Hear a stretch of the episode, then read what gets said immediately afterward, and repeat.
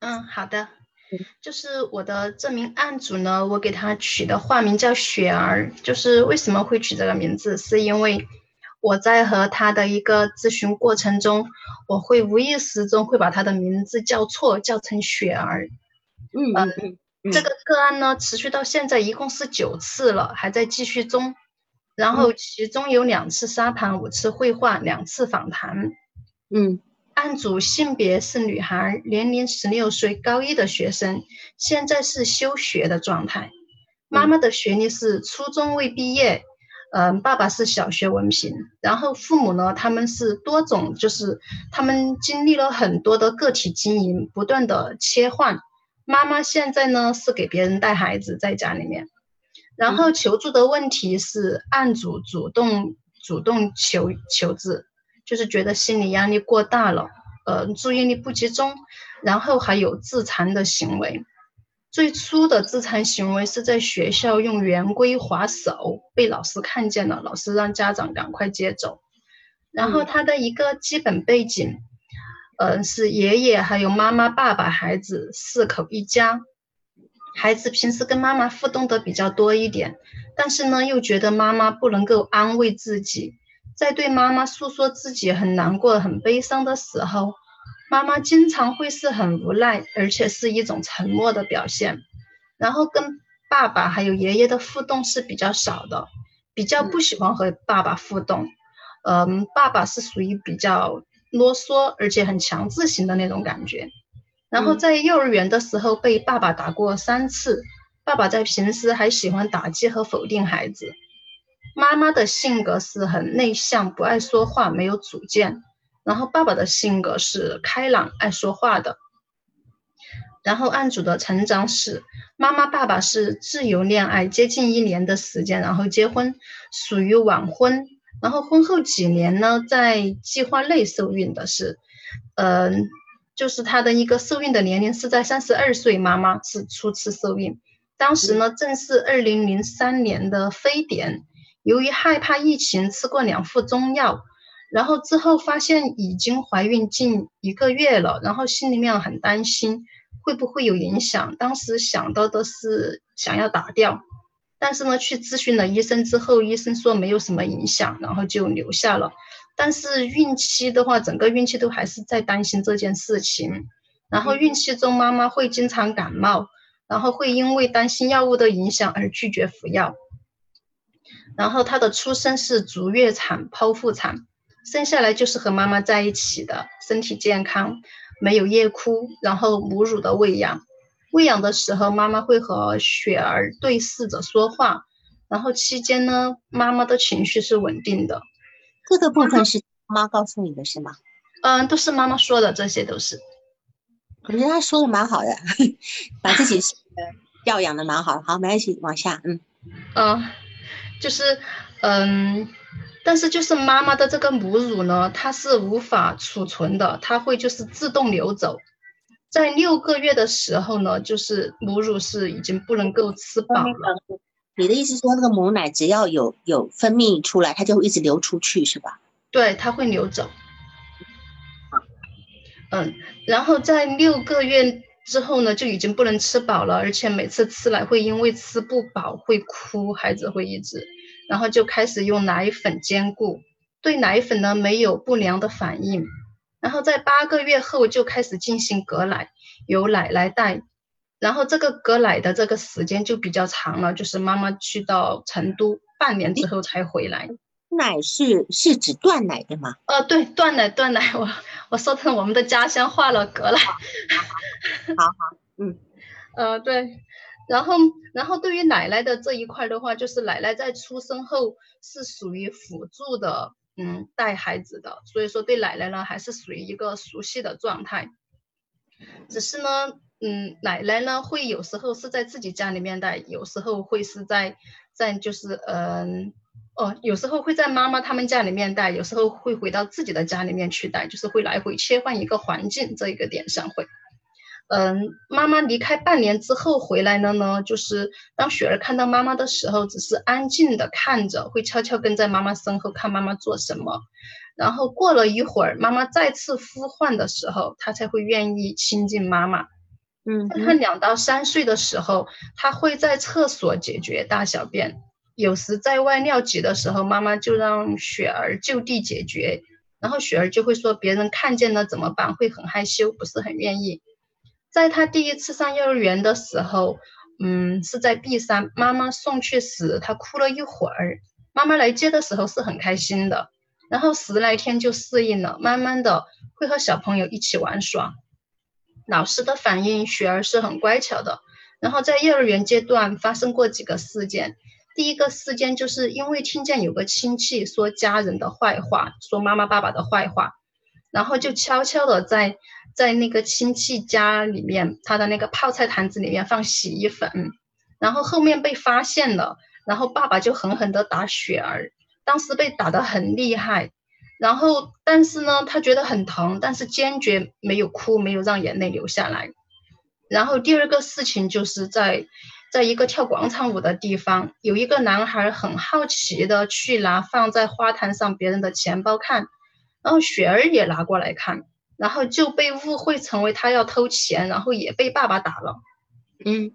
然后还有一次是在自己家的那个店里面那个柜台拿钱买东西，然后爸爸也说是他偷东西，也打了他。然后还有一个事件就是在小学二年级的时候，从 B 三转到江津，就是离得很近的两个镇上，然后就转学转到江津，刚开始不适应，嗯，然后后面就好了。然后有同桌的一个男生把雪儿的压发圈。故意的弄断，跟老师告状后，爸爸就去学校找老师，让男生当面道歉。还有一次周末玩耍的时候被男同学欺负，故意冤枉说雪儿把别人的方便面倒掉。妈妈一开始是批评雪儿的，然后后面听了雪儿的，就是辩论之后呢，妈妈就与别人辩论，开始保护雪儿。然后在初中一年级的时候开始面临住校。方老师，你等一下。就是我们先从刚刚那几个事例，因为我怕到时候回头过来浪费时间。嗯，就是说，你看他们家哈，他爸爸妈妈其实是一个好像还会为他出头的人，对吧？嗯，对。而且好像也是一个不怕事的人，对吧？嗯，怕事。觉得小觉得呃雪儿被欺负了，他也会去学校找。就是他的爸爸妈妈在家族中是很畏惧家族的那些人的。啊，对，但是他对外面的这个态度，嗯，对，在外面他会保保护女儿，对，他会保护女儿，而且他也是非分明的，哈，嗯，对。然后你看哈，雪儿她有一个特性，就是说她虽然很乖，不会去一样跟她爸爸妈妈在家族里面，她显现的很乖，可是呢，他不，他觉得对方有错的时候呢，他会去在人家的泡菜坛里面放洗衣粉，对。啊，你看这女孩子那个时候还很小啊，幼儿园是？对，她说才可能才三岁多的样子。她说，她妈妈说。然后呢，然后呢，她在被爸爸打这件事情被爸爸打的时候，还有其他几件事情被爸爸打的时候，她是不哭不不求饶，不哭的。对对，所以你就知道，当一个孩子他做了一件事情，然后被家里觉得说你做错了，然后打他，他不哭，那么请问这孩子他是觉得怎么样？他会觉得自己是对的，我被冤枉了。对，所以他觉得自己，所以他今天雪儿这个孩子呢，虽然你是他是一个抑郁症来咨询的孩子，可是这个孩子是非常有主见的。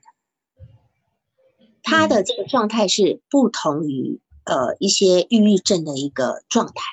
就从这一点来看，他是非常有性格、非常有主见的，所以我会在这边先讨论这个部分呢。等到后面我们可以拿来佐证一些事情，就不用回头过来讲这个部分，好吗？好，那你再往下。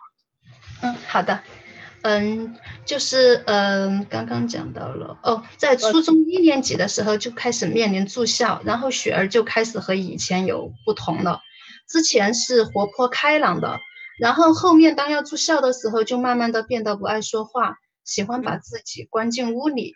然后直到二零二零年五月十九日，老师发现雪儿在手上用圆规进行自残，然后让家长接回，并且直到现在，雪儿依然是与妈妈同床睡，会时刻黏着妈妈，会害怕妈妈离开半步。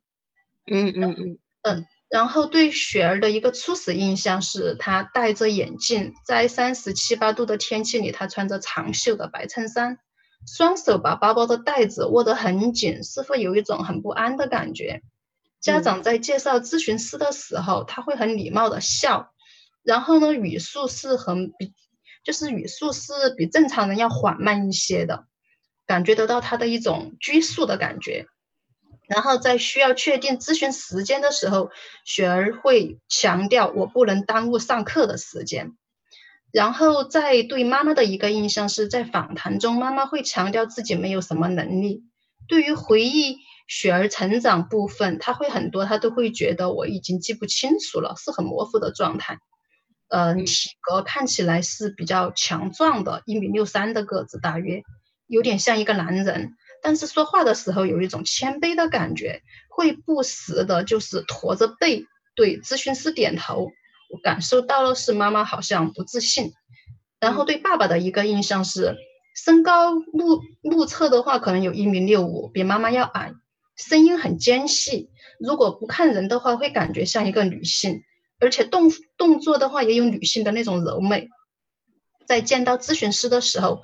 会让妈妈和孩子坐到另外一边去，自己和咨询师并排并排坐，然后所有的问题都是爸爸一个人来问，似乎嗯感觉到就是很强调在家庭的一个地位，嗯，就是嗯，然后就是在那个嗯哦雪儿与嗯咨询师之间的一个就是咨询过程的互动中的话，雪儿的沉默的时间比较多。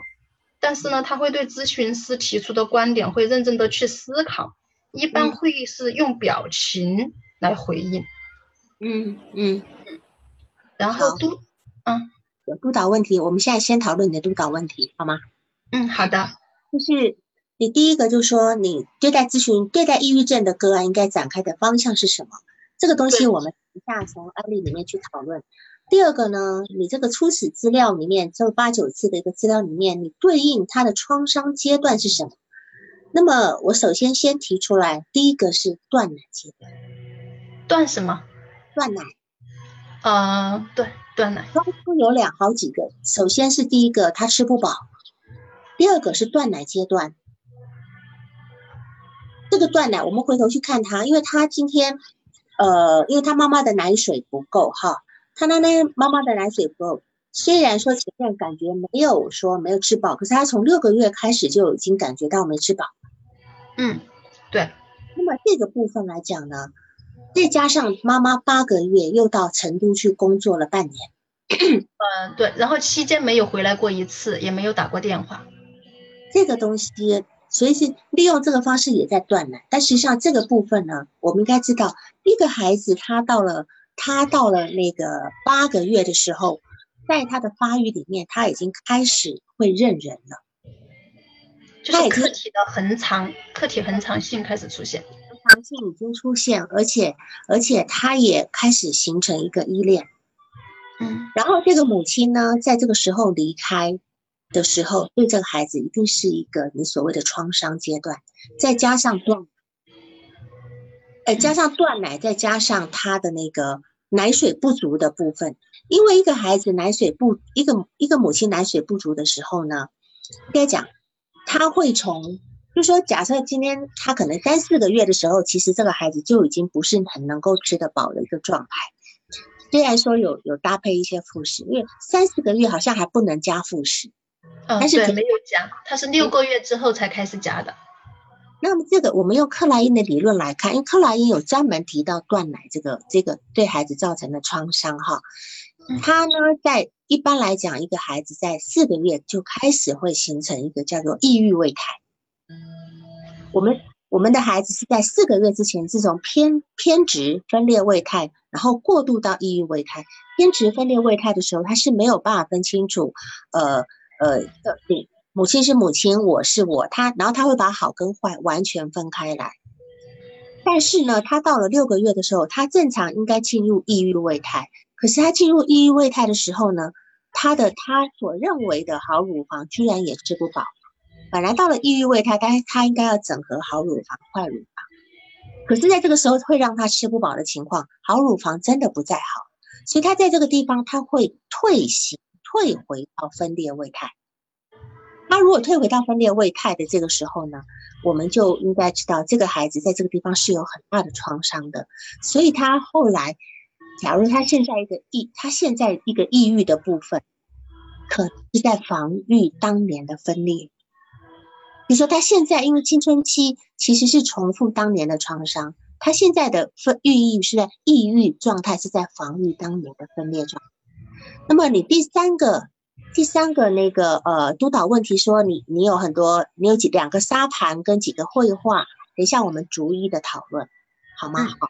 然后第第四个，你的就是说你好像被他带入一个，你的督导问题是说，你好像被他带入死亡恐惧。因为他有割手腕的割手的事情嘛，哈，这个部分呢，我们去结合他后面一个最后面，他从他从他阿姨家回来了以后，又紧急约你做咨询。他说他看到他爸爸就浑身难受，因为他爸爸连带后面的爸爸那些亲戚，每个人都要他好好读书啊什么。他他就已经不想见那些人了，他说出来了，他说。然后呢，他的反应你记得吗？呃，我记得。就是他说我无法，我无法这么安定的坐着，我一坐着我心里面就好慌。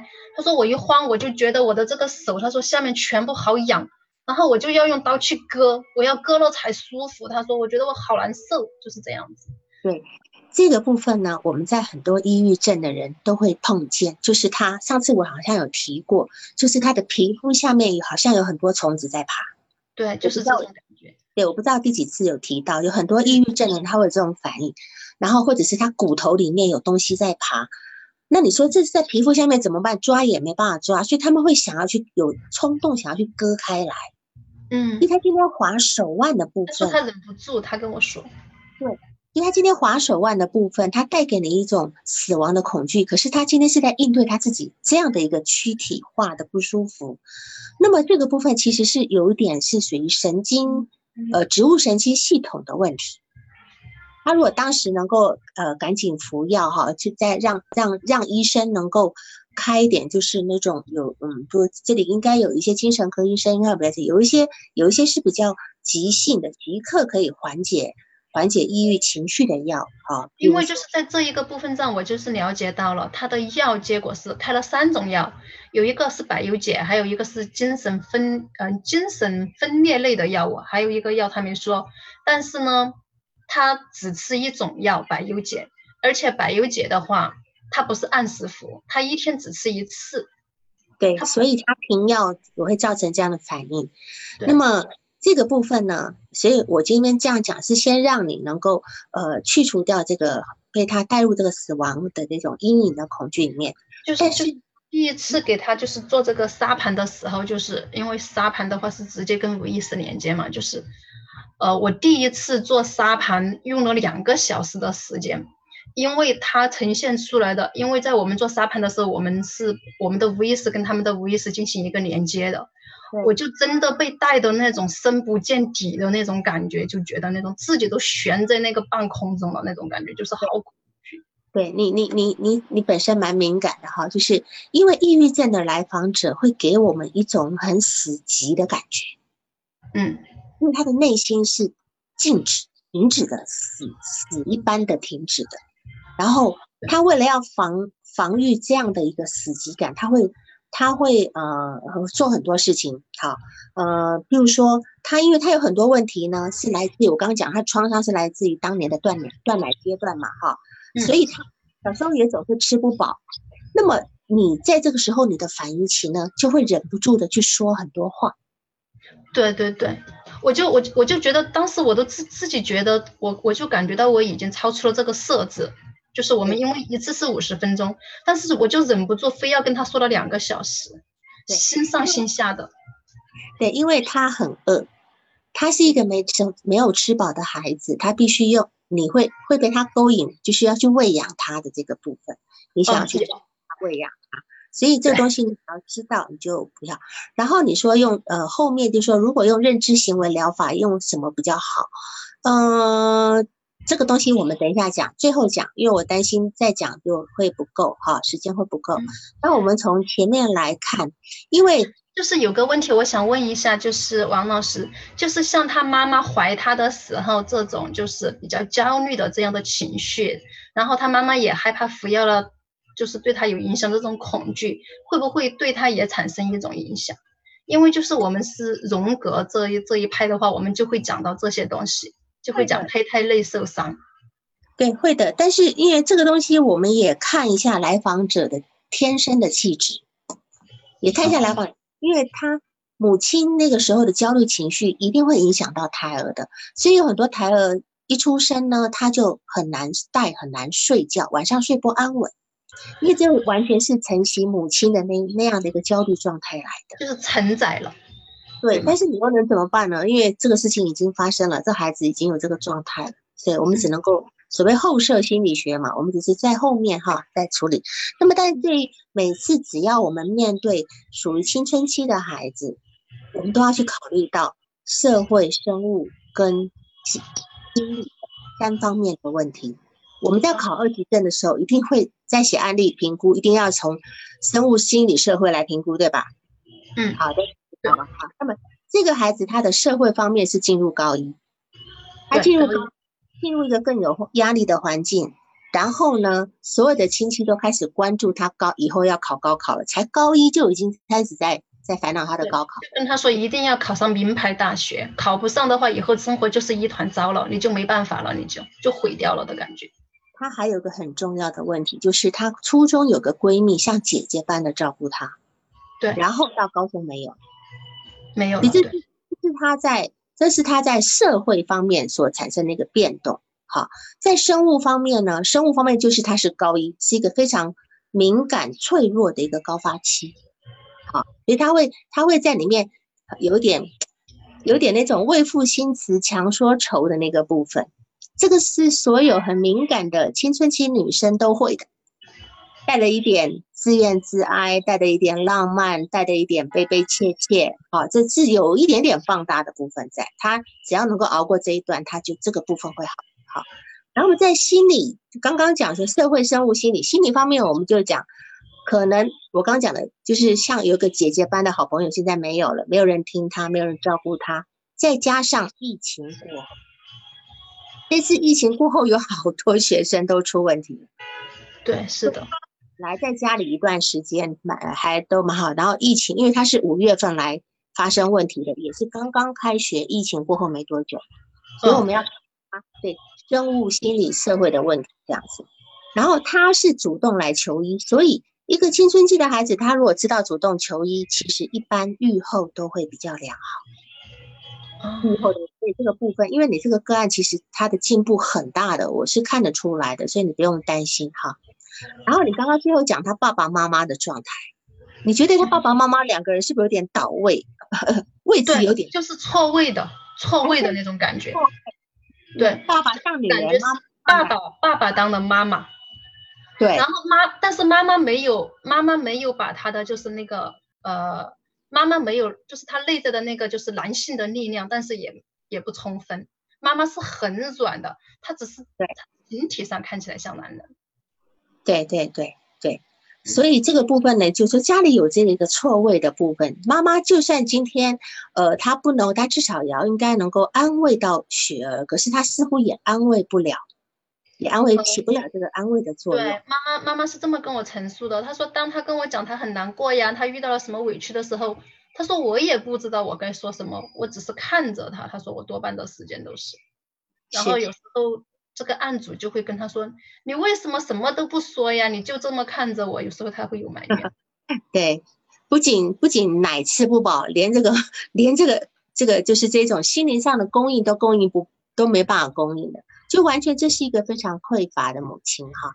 那我们再来看妈妈的话，就是她跟我讲话的时候，我会感觉到，就是她连提气起来都是，她说一句话会很吃力的感觉，会感觉她的气息很微弱。就是我会感觉到妈妈自我内在的那个力量感是很弱的，自我内在的那个力量不够。所以你说雪儿她如果不抑郁也很也很难了，因为根本没有人可以支持她。那么爸爸他那边是一个剥削，我感觉是一个剥削的课题。对，是剥削的。要求总是干嘛干嘛的，而且那个脾气大概好像也是一惊一乍的那个部分，很焦很急切的部分。对，而且她她像她是一个女人的感觉，而且还像是那种比较市井的那种女人。哦，市井。就是什么什么都会是看得很细，就是嗯嗯嗯好，会把它放大。说六八个六半年之后，妈妈从成都回来以后，雪儿是悄悄的跟在妈妈身后，但是。不叫他，也不跟妈妈互动，只是偷偷看妈妈在干什么。一直到雪儿她妈妈再度的叫他，他才愿意亲近。那这地方我们就可以看出来，显现的是一种很不安全的一个依恋，对吧？不安全的依恋。然后呢，这个时候呢，他突然之间的依恋的人走了，依恋人就突然之间的走，这是这是一个分离创伤。很严重的一个心理创伤。那如果说，其实我们并不是说，呃，妈妈就不能够去上班。正常来讲，在在孩子形成依恋期的这个时候，妈妈可以回去上班，可是至少每天都要回来，回来。但是这个妈妈不仅没有孩子半年都没有见到面的这个部分，好，所以这个确实对于雪儿这样子是会有很大的问题点的。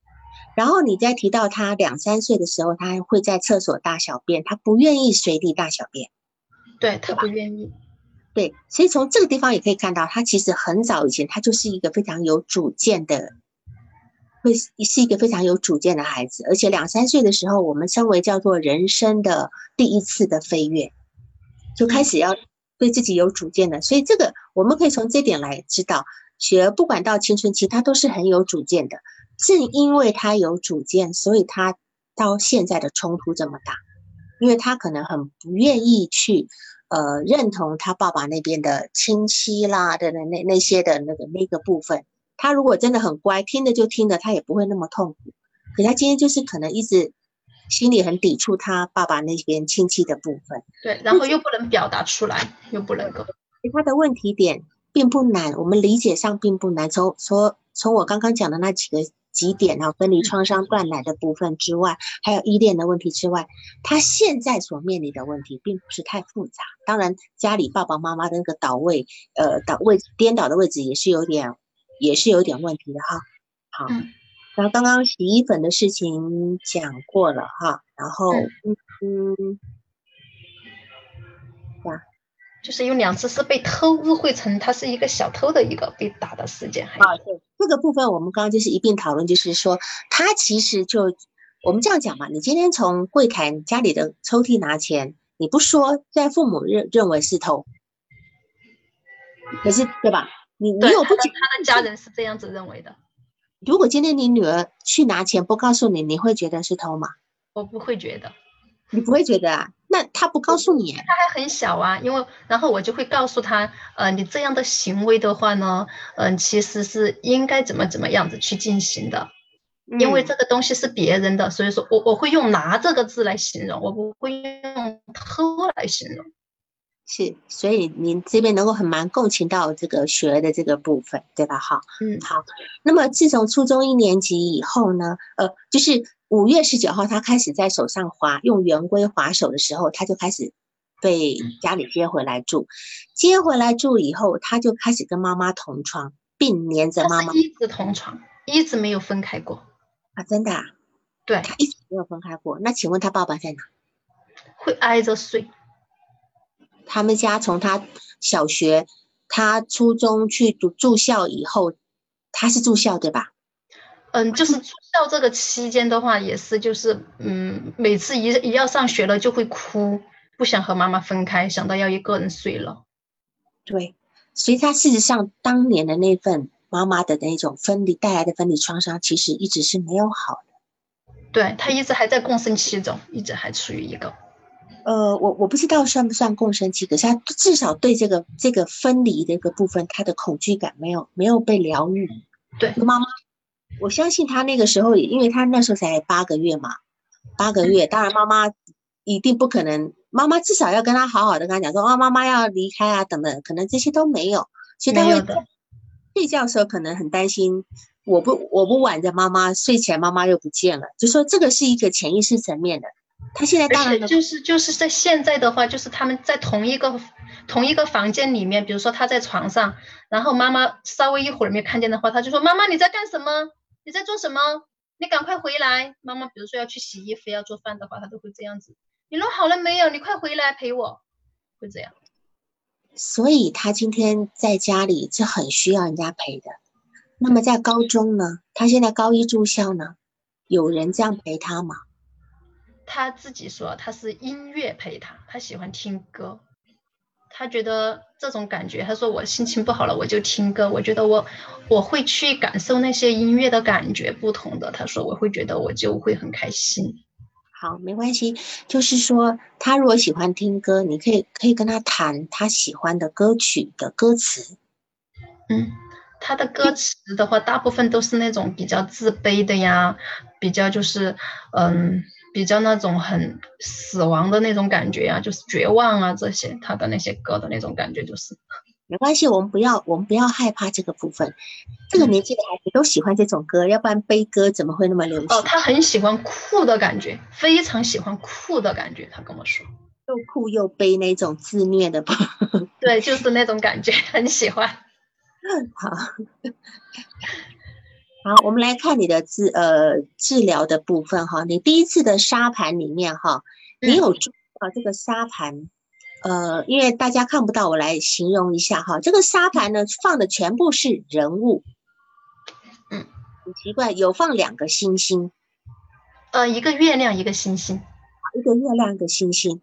这个这里，你对月亮跟星星，你有什么感觉呢？就是月亮的话是比较阴性的嘛。星星呢？星星，星星也是属于一种，嗯，就是比较有那种，也是有那种忧郁的那种感觉的。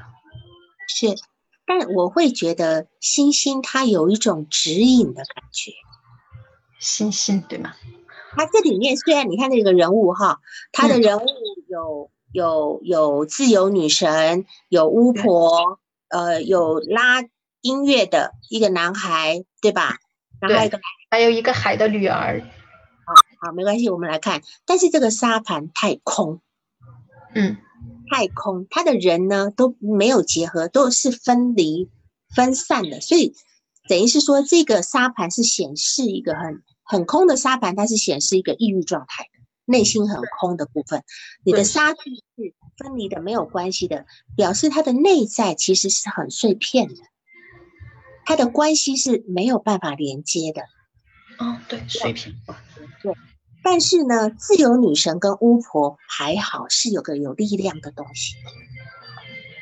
自由女神就是就是这个自由女神这一个点上，就是他说的，就是，嗯，这个自由女神要去拯救这些这些受苦的这些人们。他说，对，就是说沙盘里面的这些人，他可以说每个都是他，对的。是，就是都是。然后就是在这一个点上，我就感觉到，其实他还在承载一些，他就是承载他爸爸妈妈这一方面的东西。因为他说他们家里面很穷，他一直在跟我强调家里面是很穷的，就是那种感觉让我觉得好像他必须要考很好的大学来改善他们家庭的一个状态。你觉得他们家很穷吗？因为他会反复跟我强调，他的梦想就是可以去去一次旅游，一次旅行。那你觉得他们家很穷吗？你从他爸爸妈妈的那个状态来讲，对，不算富有的，不算富有，但是到到穷的状态嘛。嗯，就是这个孩子跟我说，他们去租房子，就是准备去租一套房子，但是呢，都是选了又选，选的最便宜的，因为怕钱不够。嗯嗯，好，收入的话很拮据。收入，家家人、父母，或者是他，不管是谁，或者他母亲，就把同样在娘在她怀孕那个时候，同样把这份焦虑感也也给孩子了，对吧？通常我们一些家长知道说，我们是过得下去，但是我们没有那么富裕，我们要很很很节很要节省的过日子，可是我们不会把这样的担忧那么强烈的去给孩子承担。对，你知道她其实是过度承担的，但在这个自由女神，虽然说自由女神她是要解放，但是她至少还要可以解放自己。还有那个巫婆，其实也是象征着一种力量。有很多解释，巫婆她有可能是一种阴暗面，但是她因为她的解释，她有魔法，哎，有魔法，对吧？他他的解释并不是把巫婆解释为阴暗的部分，他至少是有魔有魔法的，所以他现在心里很希望有个奇迹的出现。那他的奇迹是什么呢？考上大学吧，考上好大学吧，是吧？好，所以为什么很重视的一个东西？那你那个沙盘的那个右下角是很空的，你的沙盘是集中在左上角，对吧？对，角对，左上角。那么它。你这个沙盘的右下角是很空的，很空的这个部分，这个位置其实是代表母亲。沙盘的右边是代表母亲，他母亲是不存在的。然后呢，有一个部分呢，有一个部分呢，呃，是还有他一大片的一个是空白的部分呢，是表示他跟他自己的潜意识隔开来，没有连接。就这个沙盘，其实一第一次的沙盘，它并没有跟潜意识连接，跟你也很远，因为。还有一段空白，其实是对着你的。对，从你的方向去看的部分，有一大很大一块空白，没有放东西，表示第一次，他对你还是有距离的。那这个长，这个就是才第一次嘛，哈。嗯。然后呢，呃，第第二次呢，他开始，嗯，哦，他诉说那个，啊，画画好，嗯，画画。说的这是一个瀑布，然后他说云把那个阳光挡住了，然后后面我就跟他讲，第一次他讲，他第一次讲到了绿色女孩，还有绿色衣服跟海的女儿，他把这两个差距，一个转向你，一个转向他自己。对，在后面的时候，对他说那个呃那个皇后，那个皇后蓝色蓝色衣服是一个希腊皇后。在在商量一些事情，对，然后他把这个皇后转向你，把那绿色女孩转向自己，对吧？对，事实上他在呈现这个咨询室里的状态，你们两个，你们两个在对话的状态，你懂吗？这是一个咨询的过程，哈。然后他说他提到一首歌，他说那首歌大概大概是指一个男孩喜欢一个女孩，但是因为。因为自卑，女孩离开了他，是女孩自卑还是男孩自卑？男孩自卑，女孩离开了他。啊，所以这个地方你可以去问，你就说，那那个喜喜欢这个男女孩的这个男孩是个什么样的人？然后呢，女孩为什么要除了自卑，是怎么样的自卑？你要离开呢？因为这个地方我们就是在探索他内在的自由连接。哦。你只能够利用歌，所以我说为什么要去跟他谈歌词呢？谈歌词，他防御就没有了。你想看一个孩子，你要让他去这样想，想的一定一定是他自己内在的东西了。好，那这个地方是比较一个好切入的一个部分，这样。嗯。然后星星，我知道星星在沙盘里面，我为了你这个督导，我还去买了好几本沙盘的书来看。星星是有督导，有有有。有特殊的一个导向跟守护的意味哦，星星星星对星星是有一个守护的意味，所以所以它在里面它呈现很多星星，后面的图画有星星，对，它也代表一种命运跟宇宙的一个力量。其实我觉得这个部分星星可能有一部分是它代表是你，你在这边能够给他一点力量跟指引。因为他既然来求助，现在的话就是他现在他只要自己特别受不了的时候，他就会跟我求助，他会说我可以马上来见到你吗？然后他一来见到我了之后，他就会放松。对你给他满，给他吃饱一段时间以后，要开始把规定做好，设置做好。嗯，好好，他等他自我的力量稍微稍微起来以后，就应该要跟他做做设置，也也也要让他知道这是为他好。第二次这个图呢？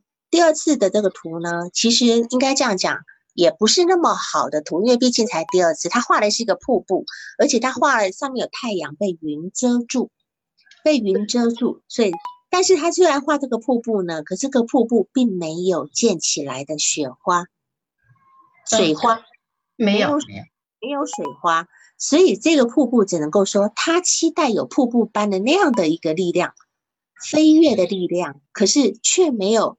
那个水精彩的那个部分，他有愿望却没有力量，太阳也被云挡住。好，这是他第二次呈现的一个画的部分，这样子。嗯，然后当然的这个部分，当然这都都刚开始。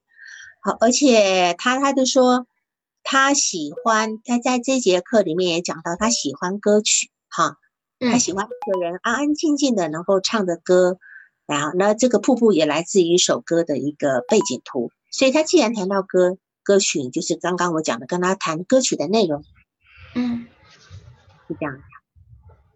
然后再来就是，嗯，提到她有一个闺蜜，哈，初中那个闺蜜很好，但但是现在就没有了，对吧？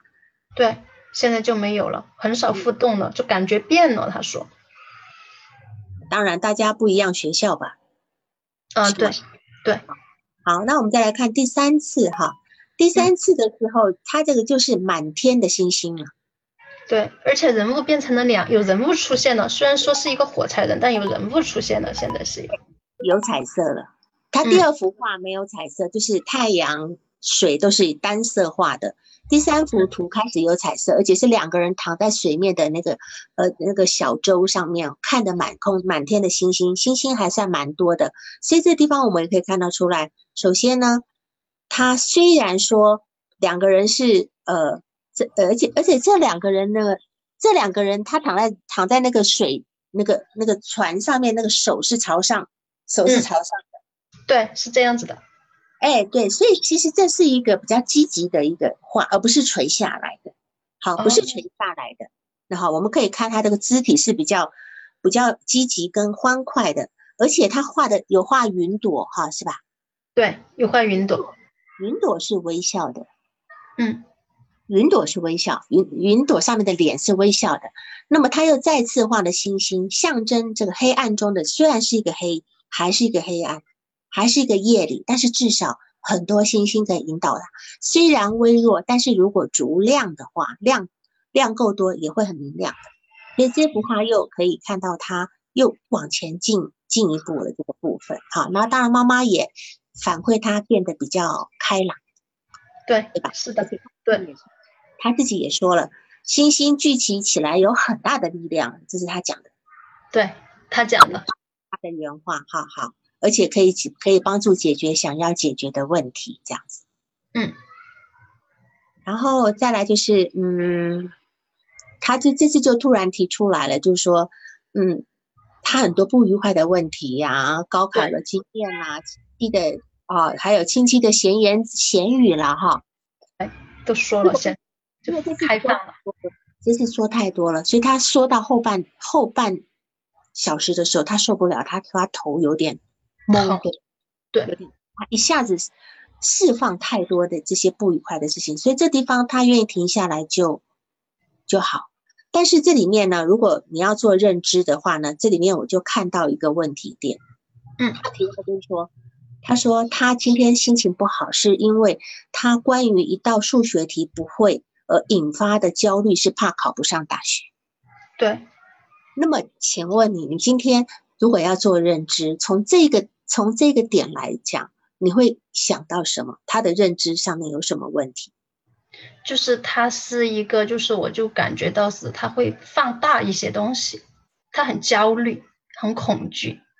对，他的那个，他把自我的价值感是完全投放在外界的，投放在外的，向外的去。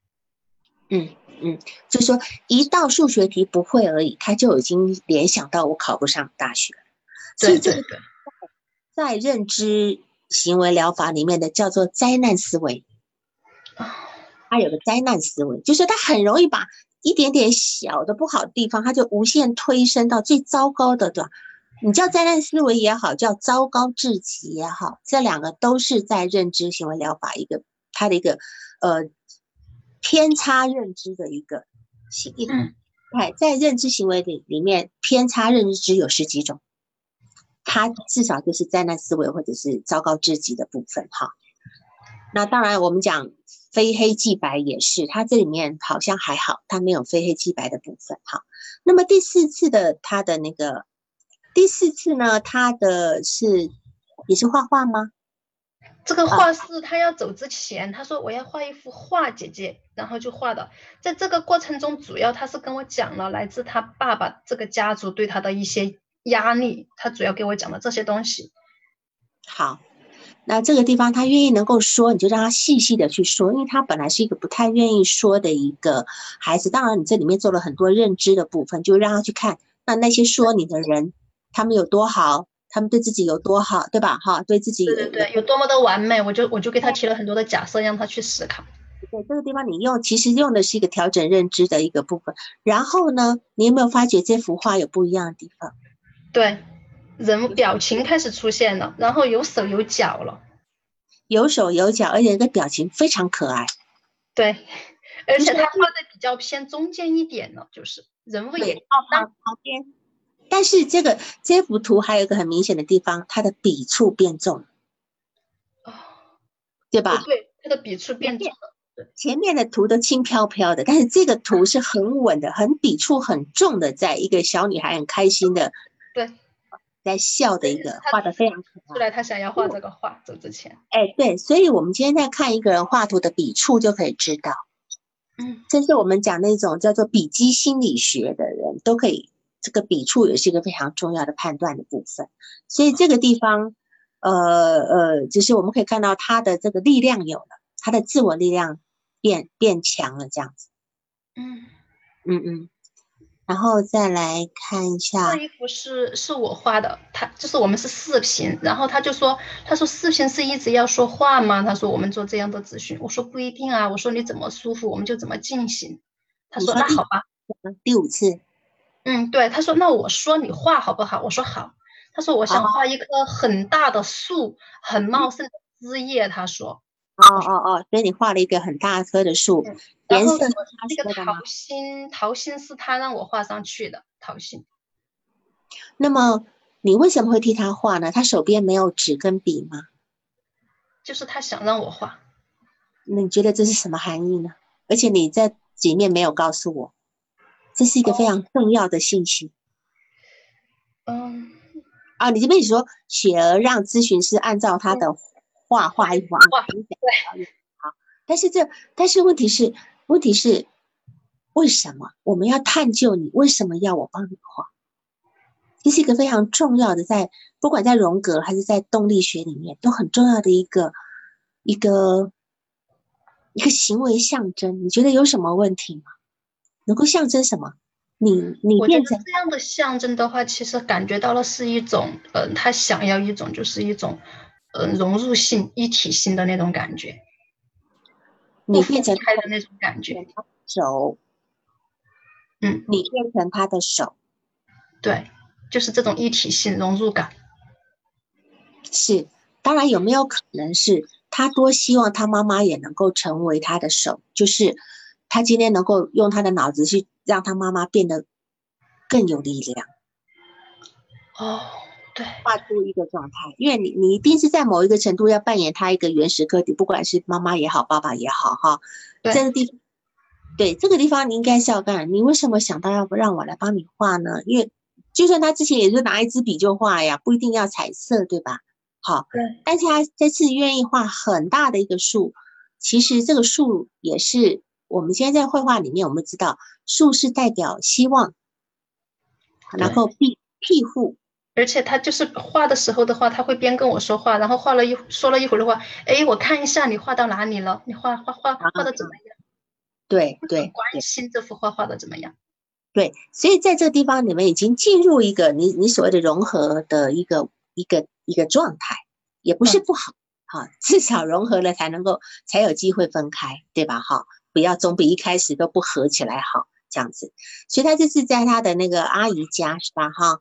在小姨家哦就很开心，跟哥哥一起很很能够穿睡衣骑自行车呀，学跳跳学蹦极，去跳蹦，他觉得有活过来的感觉。其实啊，我我我发觉我有蛮多抑郁症的个案，他们后来都去学学一些很些比较刺激的活动，跳伞啦，种蹦极啦，甚至潜水啦，等等等等的。他们好像想要去克服自己内在的那个弱的感觉，所以他说说想要去重新活过来一样。我觉得只要这个安全是安全考虑是够的，我觉得这个东西对他来讲都是有疗愈的部分。好，你是可以鼓励到他。所以从这些绘画来看，这几幅绘画来看，绘画从单色到彩色，笔触变重，然后最最后画到多彩多彩的一个遮阴的大树。好，这些都是一个转好的迹象。最后呢，他开始在石头上面画画。对，画了一个桃心送给我。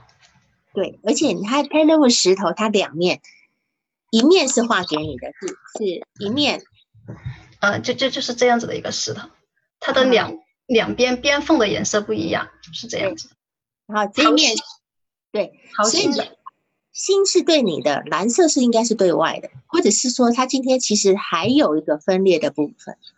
对，还没有感觉到了一个分裂的感觉，有一种 啊，没有整合好，没有关系，他但是他至少愿意把两面分裂的部分都呈现给你看，对，那就是接下来缝合的工作就是你你要帮忙了哈，所以这个这个也也是只要他愿意呈现都好，然后在第六次以后，刚刚讲到就是说他从家里回来以后，嗯，被他爸看到他爸爸一下就引起心慌的部分哈，事实上呢。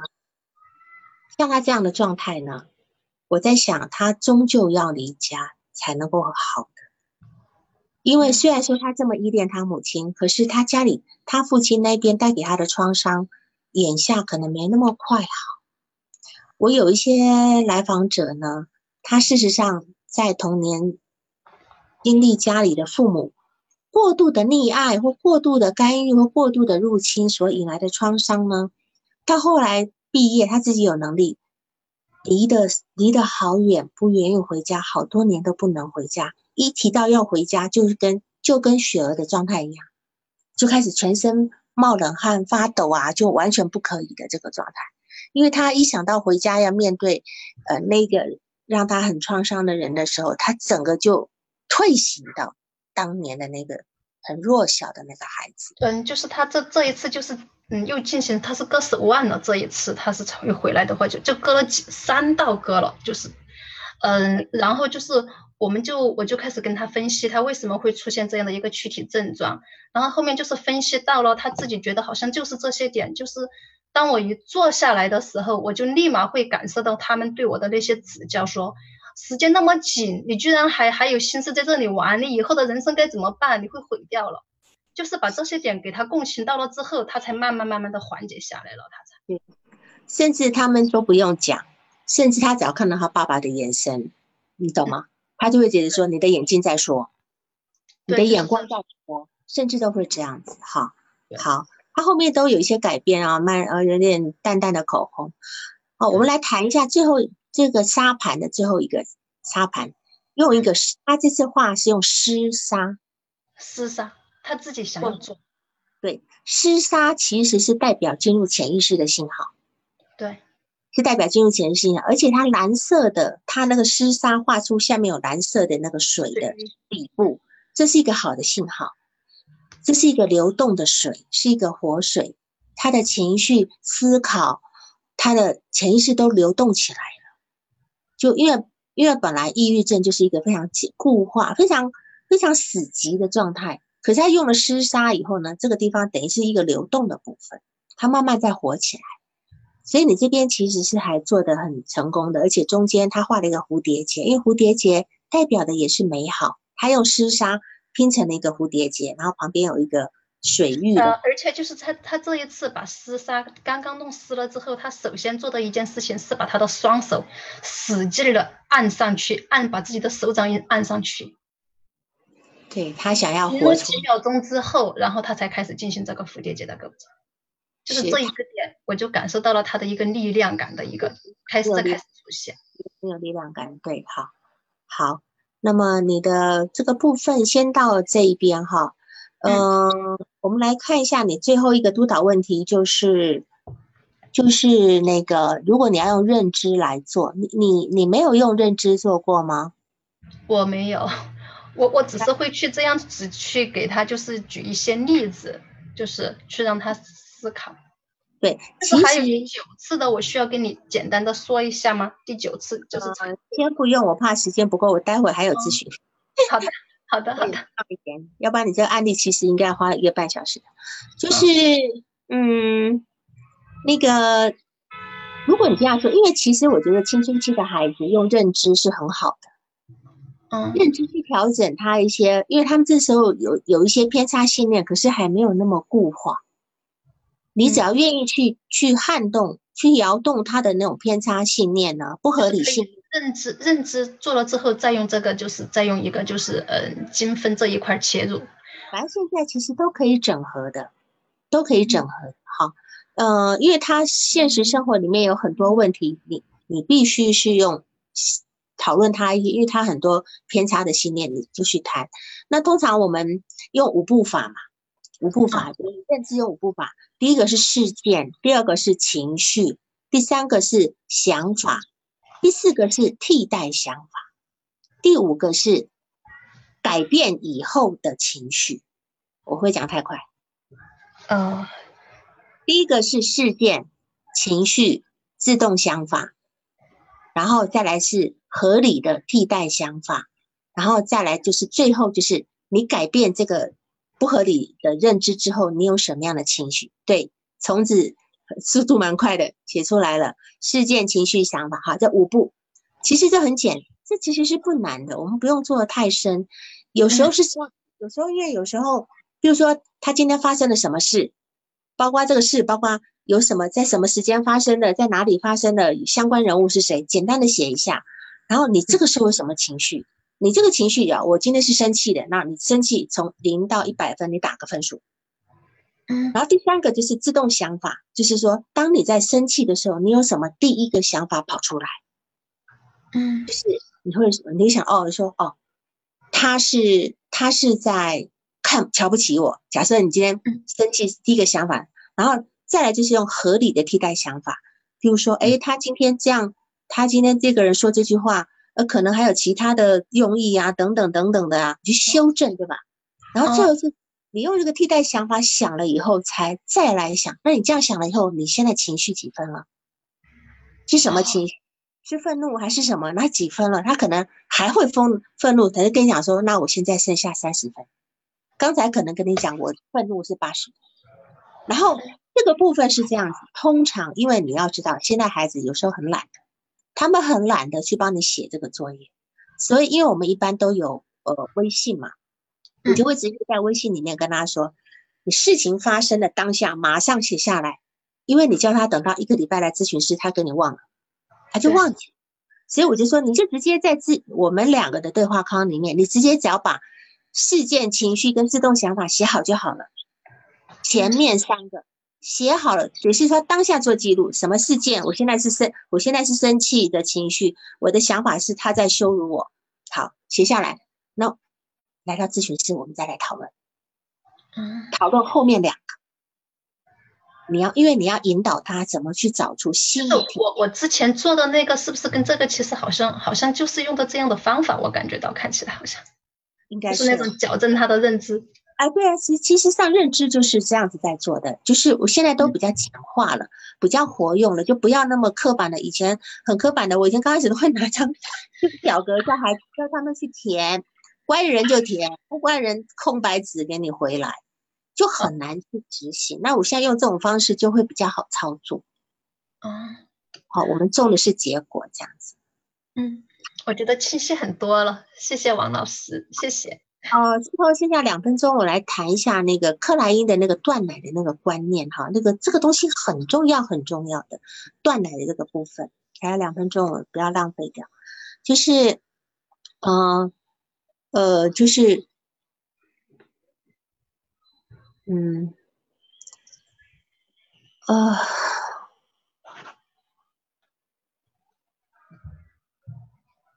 就说从精神分析来讲的话呢，妈妈的乳房对孩子来讲就是一个外部客体，到了六六个月之后是个外部客体。那么一个一直一个能够提供奶水的乳房，对于婴儿来讲就是一个好客体。但如果说断奶了呢，就是这个乳房不再提供奶水的时候呢，婴儿就会认为它是个坏客体。那在这个情况来讲，我们会怎么去补救呢？我们应该是用着奶瓶，然后我们的姿势还是不变的，对吧？我们还是抱他像在喂奶一样的，呃，我吃母乳的方式一样，只不过我们手里拿的是另外的奶瓶。这个方式，孩子就没有那么大的，他慢慢就能够过度的把乳房这个部分过渡到你手上的奶瓶。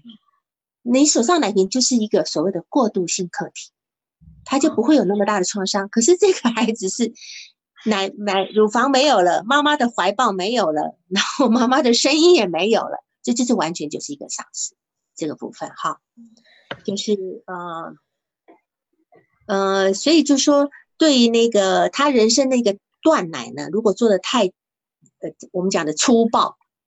粗暴呢，就会给孩子留下一个坏的一个客体的印象，所以以后他在面对新环境的时候呢，他会变得比较困难，因为这个是他第一次面临新环境。你可以想象吧，一个孩子从乳房变到奶瓶，事实上是他人生中第一次面临新环境。他这个新环境如果不好的话，后面也都会有问题的。后面面临各式各样的新环境，包括他换学校、呃换朋友、呃换工作单位，他都会有很大的困难。这样子，好，就从这个地方来看。好，你还有其他问题吗？到第九次没时间说了。谢谢谢谢，非常感谢王老师。我今天今天在外地，所以赶赶过来，刚刚下飞机赶过来，这样子。好，辛苦了辛苦了。好好，那就这样，今天晚上就这样好，晚安，各位再见，晚安，晚安，王老师，嗯，好，晚安，拜拜。